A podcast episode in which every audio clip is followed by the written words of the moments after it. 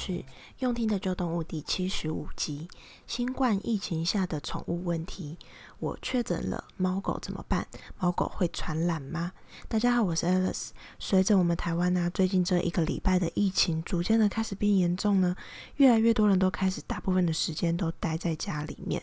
对于本来就有宠物的人来说，相对的也有更多的时间可以跟你家的猫咪跟狗狗相处了。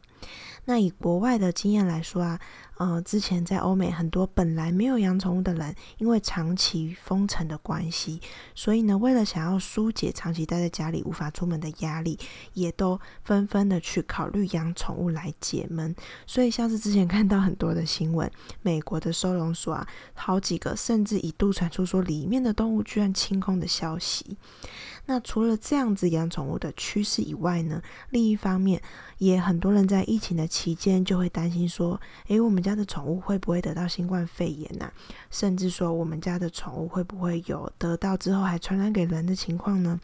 所以今天我也想要跟大家分享，在疫情的期间，对我们这些宠物的饲主来说，应该要具备哪一些正确的观念，然后你可以好好的保护家中的猫小孩，也可以让我们人类跟动物一起安心度过这个难关。那我们就赶快开始今天的节目吧。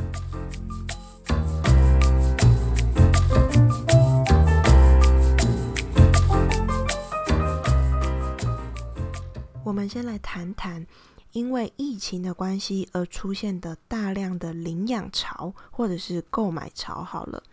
因为我们台湾的疫情才刚开始爆发嘛，在过去其实一年多的时间，我们台湾都控制得蛮好的，所以目前可能还没有这样子的情况。但是后续假设越来越严重的话，搞不好会像国外那样子，对于宠物的领养或者是购买的需求量就会大增。那这时候啊，千万要注意。每一只宠物都是一个生命，不是让你短期内解闷的玩具哦。所以啊，如果未来你在决定养宠物之前呢，要做好万全的评估，千万不要因为一时的冲动，不要因为一时因为你得要长时间关在家里很无聊，所以呢才决定要去养一只猫咪、狗狗，甚至是兔子或者其他的宠物，因为这是一个很不负责任的行为哦。像是在英国啊，随着政府放宽了一些防疫的限制，所以啊，在英国的商店、健身房啊、酒吧等等的都陆陆续续有开始营业了，所以认养宠物的热潮就逐渐退去了。那大家开始可以出去玩了嘛？所以大家又开始无心照顾你原本养的宠物，所以弃养的状况就越来越多了。那弃养的最大理由啊，在饲养之前呢，其实就是没有认知到说你养宠物会改变你自己原本的生活。比如说你养狗的话，你就需要花时间带它去散步；养猫的话，你就要清理它在家中的那些排泄物等等的。那另外一个严重的议题呢，是因为宠物跟在家工作的饲主，因为毕竟在疫情在封城的期间，我们长时间的相处，所以呢，你家的宠物已经习惯你长期都在家里的状态了。可是当假设呃解封的时候，状况不同的时候，你可能开始要出门上班，你可能可以开始出去玩。那你没有办法长时间待在家的时候，你家的宠物也会不习惯，也没有办法在没有你的情况下自己待在家里面。所以这时候宠物可能就会产生分离焦虑症的状况。那分离焦虑症可能就会有很多的。呃，不同的方式展现，比如说可能有的是搞破坏，有的可能是故意乱大小便，有的可能是一直不断的叫、不断的哀嚎等等，所以这些问题都有可能导致你因此而把它弃养掉。那这也是因为跟饲主分开的训练还做得不够，所以这也会让疫情结束之后呢，饲养的问题，呃，弃养的问题越来越多。所以饲主在养宠物之前，千万我们一定要有能够照顾宠物到老的心理准备，不要因为只是疫情在家里无聊，因为自己一时的快乐而造成未来更多的问题。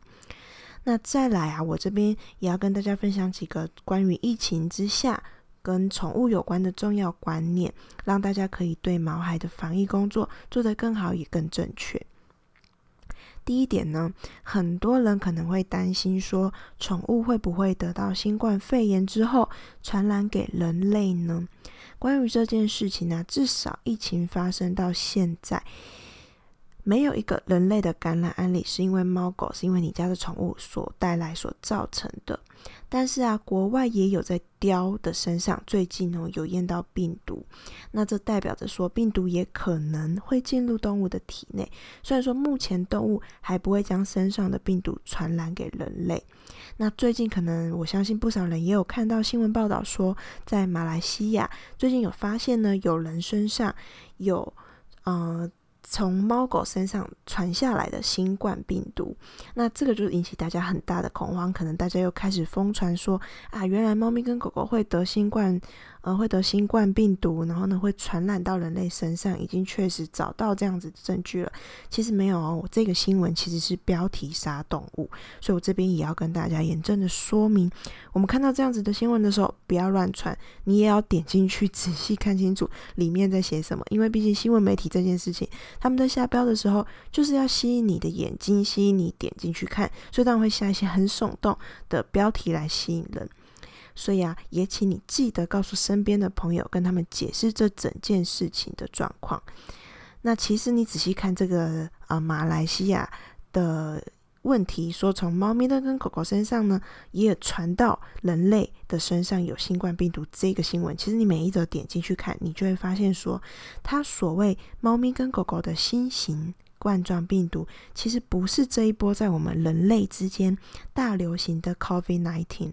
而是呢，早在二零一八年的时候呢，其实早就已经在猫咪跟狗狗的身上发现了一种全新的病毒，这个病毒叫做犬冠状病毒。所以它所谓的叫做新型的冠状病毒，是指在动物的身上 发现的新的冠状病毒，而不是我们这次的 COVID-19。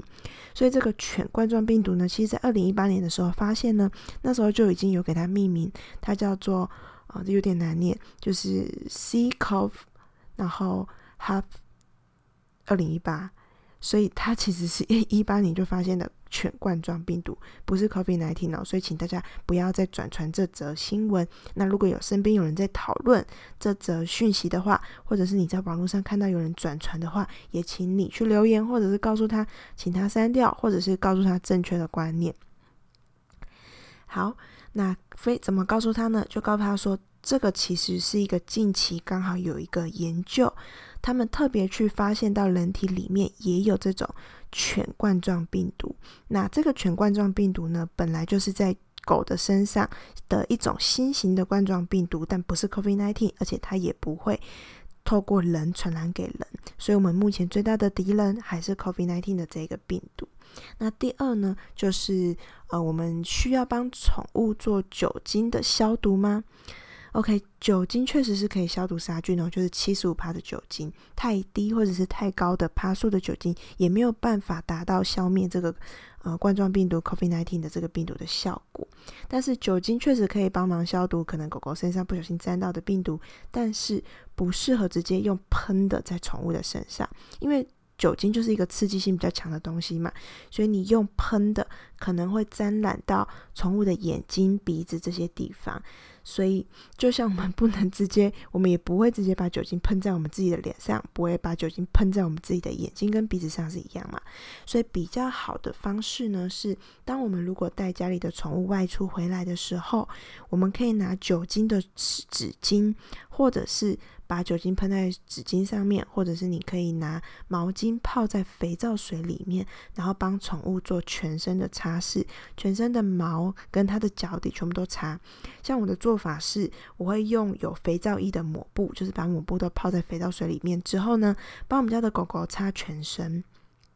为什么要这样做呢？因为肥皂它能够破坏病毒最外层的脂肪，像这个病毒它最外层的脂肪，我们就知道说，其实，呃，油脂是可以被肥皂这类的东西给洗掉的嘛。所以呢，当肥皂碰到病毒最外层的脂肪的时候，病毒就会失去活性，你等于就可以杀掉它。所以，嗯、狗狗的全身用肥皂用抹布擦完之后呢，可能身上会有一些泡泡嘛，所以我这时候再用干净的湿抹布把这些滑滑的肥皂给它擦掉。但是也要记得要避开直接擦拭到他们的眼睛啊、鼻子啊这些比较敏感的部位。所以在这些敏感的部位呢，我们最好还是用清水，那多擦几次，帮他们擦掉可能上面沾染到的一些脏东西。那因为啊，宠物尤其是狗狗外出都会在地上狂闻嘛，或者它们可能会靠墙、靠柱子等等，所以不幸的话也可能会沾到外面的病毒，所以回家擦拭是非常非常重要的一件事哦。那狗狗的牵绳啊，跟宠物的推车等等的外出用品，也记得要定期用酒精或者是拿到太阳底下去晒、去消毒杀菌。那四组我们自己在跟宠物直接接触的之前跟之后，也都要记得洗手消毒，也别过度的 有一些亲密的接触，比如说可能有的人过去会跟狗狗亲亲，会亲吻它们，或者是呢共享食物，就是你一口我一口的。那我觉得在现在这个啊紧张的时刻呢，我们大家还是要做好防护的措施，也才能保护好我们的家里宠物的安全。好，那当然，如果你家的狗狗是能够在家里解决大小便的问题的话，那当然最好。现在的紧急时刻，我们就先不要外出比较好嘛。反正很多人都已经在家工作了，那我们转游花点时间在家里陪他们玩丢球、玩藏零食的游戏等等，来帮助他们发泄精力，取代外出散步也是可以的。那第三个呢，是我看到有些人呢、因为呃觉得可能他家的宠物会染上这个冠状病毒，所以呢也帮自己的宠物戴上口罩。那想要告诉大家，这件事是千万不要这么做的哦。以狗狗来说啊，它们的嘴巴跟鼻子啊。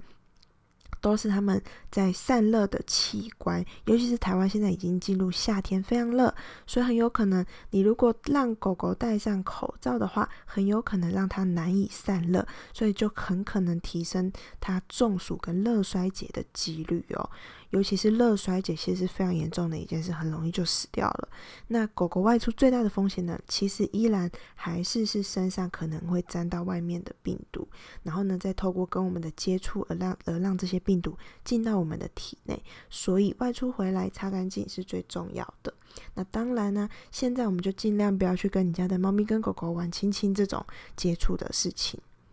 好，那第四呢，就是疫情的期间，我们外出遛狗的话，也记得要注意和其他的人或者是其他的狗保持一定的距离，最好是维持一到一点五公尺的距离。那最好也不要让别人摸你的狗，或者是去摸别人家里的狗狗，因为现在疫情的期间呢，我们彼此都是尽量不要有接触，或者是间接的接触，也都不要是最好的。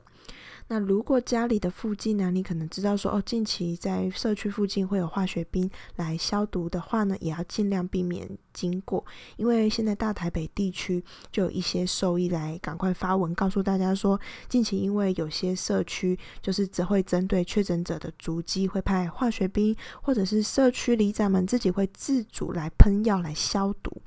那我们狗狗出来散步呢，又吸入了这些化学药剂之后呢，导致。肝衰竭送医的案例越来越多，那肝衰竭对狗狗来说基本上是不太可逆的伤害，很有可能就会因此而死掉。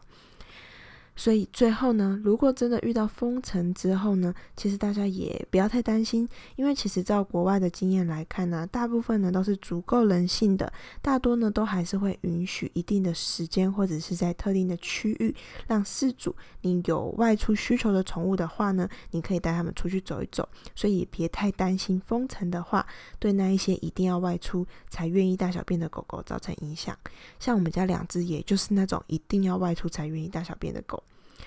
那另外啊，我们也在上周的节目就跟大家分享过，如果事主我们真的不幸确诊了的话，又没有其他的亲友可以帮忙你照顾家中的宠物的话呢，那目前呢，居住在台北市跟新北市的民众呢，都可以向动保处通报说，哦，我确诊了，我的。嗯、家里的宠物需要照顾，所以你通报了之后，台北跟新北的动保处他们会派人到你家里去把你的宠物接出来，然后呢，先进行宠物的消毒之后，再帮你带回去动保处收容跟照顾。那照顾的时间呢，会比照人类居家检疫的原则，要独立隔离十四天。会，那当然会好好照顾他们。那收费的标准呢，就依各县市的规定来制定。那目前台北市是说一天要两百块，然后上限上限是三千块。其实我觉得不算贵。而新北市呢，目前是暂时说不收费，但是可能政策会有所的变动。那我想，其实呃，台北跟新北都有这样子的政策呢，其实是蛮好的，所以大家也不用过度的焦虑跟恐慌。那也希望说，其他各县市的动保处也都能赶快跟上，提供这样子对于宠物的紧急服务。最后啊，在疫情的期间，我相信大家心里都是蛮慌张的。那我们的生活也随之必须做了很多的调整，或者是必须会累积了许多原本没有的压力。但我想最重要的呢，还是保持我们自己心情上跟身体上的健康，让自己的免疫力可以维持好。我想不少人都已经开始在家工作了嘛，那也趁这阵子在家的时间比较长了，多做一些自己原本想做但是没有时间做的事情，比如说运动啊，或者是参加一些线上的课程等等，也好好的呢，在家里面享受你跟你家宠物相处的难得时光。那还有啊，像我几个好朋友，他们现在在家里工作，因为省去了上下班通勤的时间嘛，然后呢也比较弹性一点，所以每天都下厨煮饭给自己的家人或孩子吃，所以我觉得这也是一个额外的收获，可以好好的跟家人跟宠物有长时间的相处。那我自己其实也很焦虑，说如果我真的不幸确诊了，那我这两的两只狗狗怎么办？他们照顾起来会很麻烦。那可能有动保处可以帮忙，但是他们可能还是会很害怕、很恐慌。毕竟他们要离开自己原本熟悉的家，然后被关在一个完全陌生的地方，被陌生的人照顾，所以我也很担心没有人能够好好的照顾他们。但总是还是要努力的告诉自己，只有把自己照顾好，才能够给宠物更好的照顾。所以我想啊，这对家人们也是一样的道理。希望大家都能够在家里多好多慢。赶快停止病毒继续散播，所以我们忍一时才可以赶快恢复到原本自由的生活。好，那我们今天的节目就到这边，下次见喽。